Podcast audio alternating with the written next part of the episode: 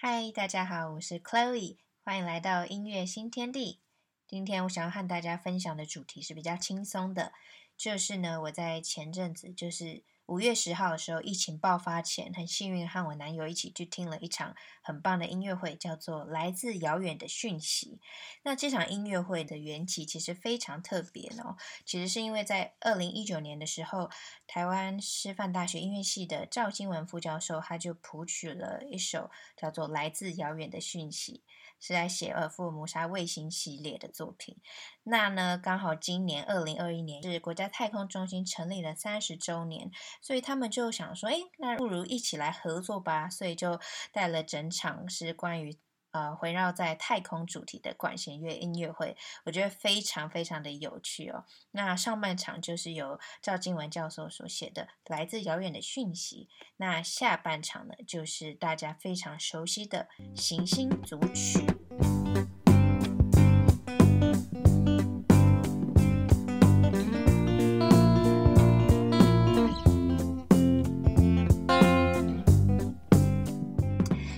到这里呢，你们可能会很好奇，我干嘛今天突然分享这场音乐会呢？其实是因为《行星组曲》里面有一首歌，在木星这 part 里面有一段我非常非常喜爱的旋律。那为什么会连接到这首歌呢？是因为呢，在之前那个亲王，英国亲王菲利普过世的时候，他的葬礼上第一首用的歌曲就是这一首。那我们来听听看。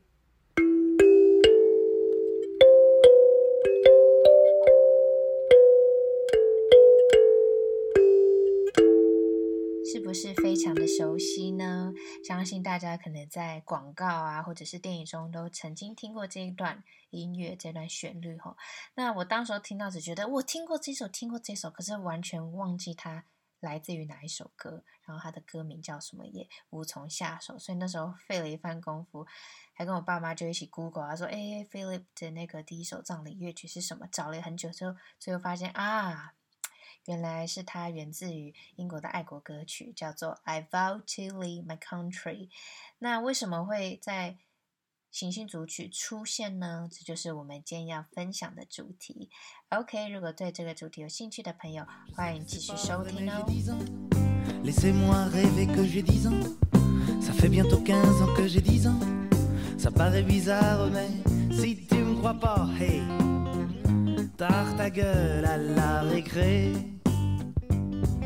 的，其实我每次听完这一首歌，都会蛮感动的，会起鸡皮疙瘩。不只是它的歌词而已，它的旋律更是如此的，呃，有张力，然后非常感人。相信大家可以听看不同的版本，应该可以了解我在说的意思。然后我也会放，就是一些在英国曾经演奏过的不同版本给大家参考。这首歌呢，其实在英国就是等同于第二国歌的地位哦，因为它这首歌充满爱国意识。最早呢，是因为呃有一名英国外交官叫做 Cecil Spring Rice，在一九零八年派驻于瑞典的首都斯德哥尔摩时期写的一首一首歌，叫做《The Two Fatherlands》，就是在描写一个基督徒对于祖国还有天国的这个忠诚信仰。但是呢，他后来被调派到美国，然后那时候刚好第一次世界大战爆发，然后他被赋予重任去游说美国加入英国的阵营，共同对抗德国。那在一九一八年的一月时候，他达成了他的任务，所以他回到英国。然后行前呢，他特地把这首诗的第一段改写，然后去纪念大战期间许多嗯为国牺牲的英国士兵。所以在英国的重要典礼啊，甚至在 Remembrance Day，就是每年的一一一一纪念第一次世界大战，都一定会唱上这首歌。那这首歌呢，除了有非常呃爱国意识之外，它也是戴安娜王妃生前最喜欢的歌曲。在她的婚礼，一九八一年上的婚礼，还有一九九七年葬礼，甚至在二零零七年的十周年追思典礼上都有放。那西敏寺甚至在丘吉尔首相去世的时候，在葬礼上也有演唱这首歌曲，所以对于英国人来说，这首歌非常的重要，嗯，地位也非常崇高。那他的歌词呢，大概就是写说，呃，如果我向你发誓，原文有像 I vow to thee my country, all earthly things above, 超越世俗上所有的事情，entire and whole and perfect，整个全然的全部，而且是完整的。The service of my love，对您出于爱的服侍。The love that asks no question，the love that stands the test。这个爱不需要任何的原因，而且经得起考验。That lays upon the altar the dearest and the best。在献在圣坛之上都是最挚爱，而且非常非常美好的。 那他接着说，这个爱是如此的，嗯，毫不迟疑，然后是大家会付出所有的 price，付出所有代价。The love that makes a daunted and the final sacrifice，让无惧的人们可以做最后最后牺牲的爱，所以非常呼应那时候世界大战所发生的事情。那也很呼应为什么它会成为英国的爱国歌曲嘛？那这一首歌呢，不仅就是有在纪念祭士将士的纪念日之外，他在二零一二年的残奥会开幕式上也有被播放。然后像我刚刚讲的，戴安娜、英国首相丘吉尔，还有菲利普亲王葬礼等，都有都有演唱这一首歌曲。对，那今天呢，会连到另外一个人，就是。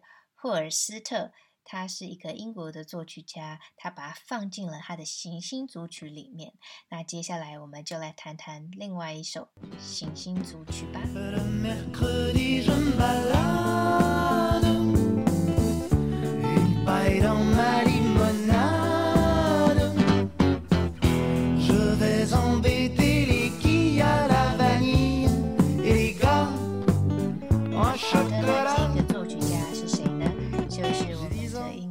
作曲家 Gustav Holst，他出生于一八七四年，然后在一九三四年去世。这个音乐家、作曲家非常有趣，就是因为他从小就对呃这个印度哲学啊，还有梵文有浓厚的兴趣，甚至一些星象学跟占星术他都略有涉略哈。然后在一九一三年的时候，他其实就已经完成一首曲子，叫做。云之使者，云的使者，但是那时候在伦敦的首演非常的失败，所以就让那个 host 感到非常沮丧。那为了排遣这个焦虑呢，他就他决定去旅游，然后都飞到了西班牙的马略卡岛去度假。那这一趟马略卡岛之旅呢，也为霍尔斯特带来了他创作行星组曲的灵感。这一首。举世闻名的行星组曲呢，是在一九一四年到一九一六年所完成的。它总共有七个乐章，分别代表着七个行星，分别是火星、金星、水星、木星、土星、海王星以及冥王星。因为我们是从地球看出去的嘛，所以它就没有描写地球了。那大家熟悉的冥王星为什么没有放在这里呢？因为那时候。他大家还没发现冥王星，冥王星是在一九三零年发现的吧，所以他在一九一六年前谱写完，还不知道有这颗星星存在，所以这首歌呢，就是变成了一个非常大的曲子，有七个乐章，然后分别代表不同的形象。那这首歌也是影响了《星际大战》The Star Wars 的作曲家、配乐家，叫做 John Williams，他就不讳言说，哦，这首歌真的带给他很多很多的创作 idea。OK，那这首管弦乐曲《行星组曲》是他的作品第三十二号。那第一个乐章呢，描写的是火星，它是战争使者。然后呢，就是在写呃，火星代表就是一种能量、意志，还有爆发力这种生命力。所以听起来，因为听起来就会比较呃有 power，然后是比较有野心、有冲动的。蛮压迫的一个乐章。那第二乐章很相反的是金星，它是和平使者，the bringer of peace，它象征着和谐啊，然后艺术美感啊，人缘等等的。这个乐章就相较比较缓慢，然后也比较静谧一点，和第一乐章形成很强大的对比。那第三乐章呢是水星。叫做飞行使者，其实我有点不太懂那个意思。Mercury, the Wind Messenger，就是它是代表说象征的思想、心智还有语言，以及果断沟通还有学习能力。这是一个比较快而且充满嗯诙谐性的一个乐曲。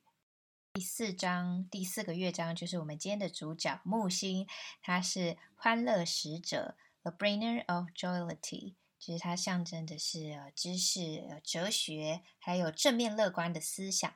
这首曲子比较长，篇幅比较大一点。它其实呃七个乐章的长度都不太一样，然后写的顺序也和这个排列乐章排列顺序其实是蛮不同的哈。好，那回到这个木星组曲，它一开始是非常活泼，然后非常兴奋，你会听起来，嘿，大家有被点燃那个。哒滴哒哒滴哒滴哒滴哒，就会非常生机盎然，然后也非常气势浩大。那后面呢，它会慢慢转成行板，然后在这时候，它就运用了我们刚刚介绍的英国爱国歌曲《I Vow to Thee, My Country》这首旋律，然后让这一段成为就是非常多电影跟广告的使用。那它的旋律大家都听过，就是哒哒哒。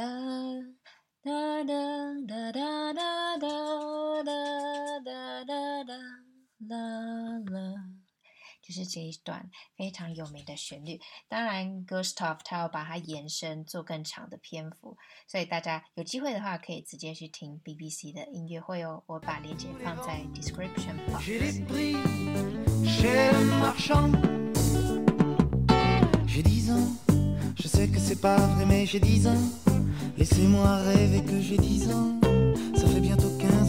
好，那讲完大家非常熟悉的第四乐章之后呢，我快速的讲解一下第五、第六、第几分别是谁。第五乐章是土星，它代表着是老年使者，The Bringer of Old Age，就是代表着成熟、有责任感，然后可以经得起考验。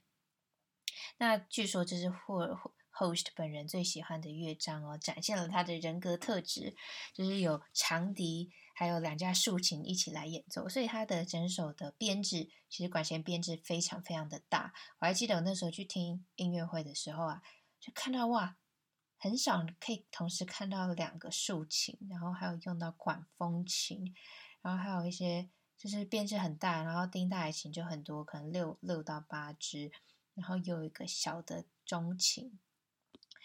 所以呢，很值得大家有机会的话，一定要听现场的。当然，现在疫情间，大家就先看看 YouTube 过过观瘾吧。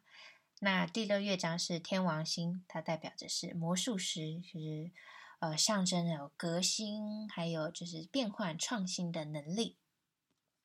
那第七乐章最后一个乐章呢，它是海王星，它代表着是神秘者，呃，The Mystic。那还象征的就是这种很幻觉、很迷乱，然后很诡计多端的感觉，所以乐曲听起来会比较朦胧、比较神秘一些。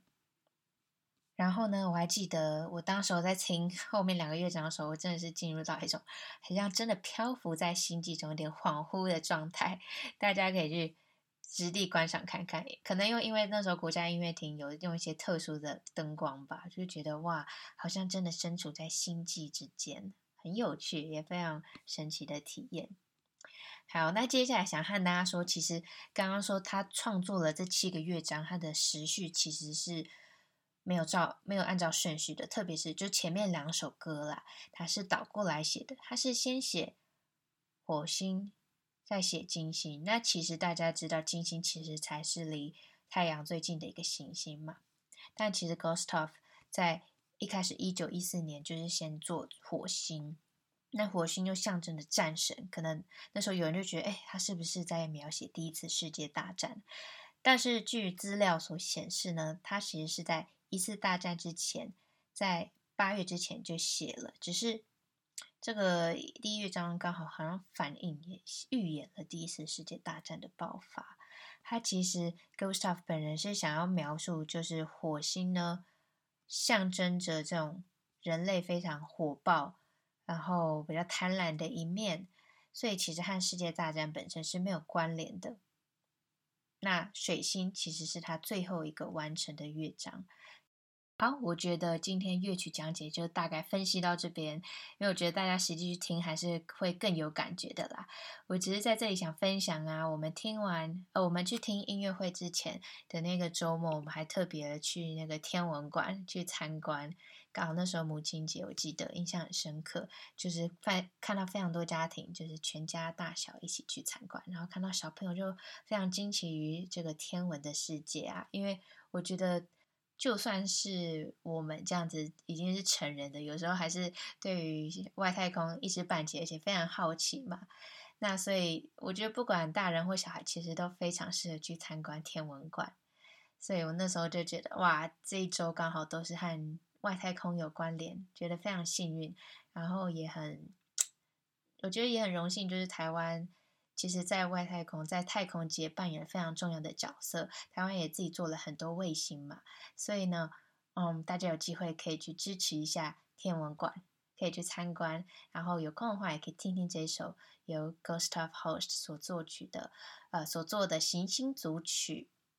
对，那最后呢，就是希望这个疫情呢，可以赶快舒缓，并让大家可以好好的回到。正常生活，然后可以珍惜我们在这个疫情期间所失去的，可能是与人实体的接触也好，或者是很日常的去市场买菜，或者是去游乐园、去博物馆参观的那种非常幸福、非常便利的生活环境。就希望大家好好珍惜，然后也希望大家在这段期间好好保护好自己。照顾好自己。好，那么音乐新天地，我们下次见，拜拜。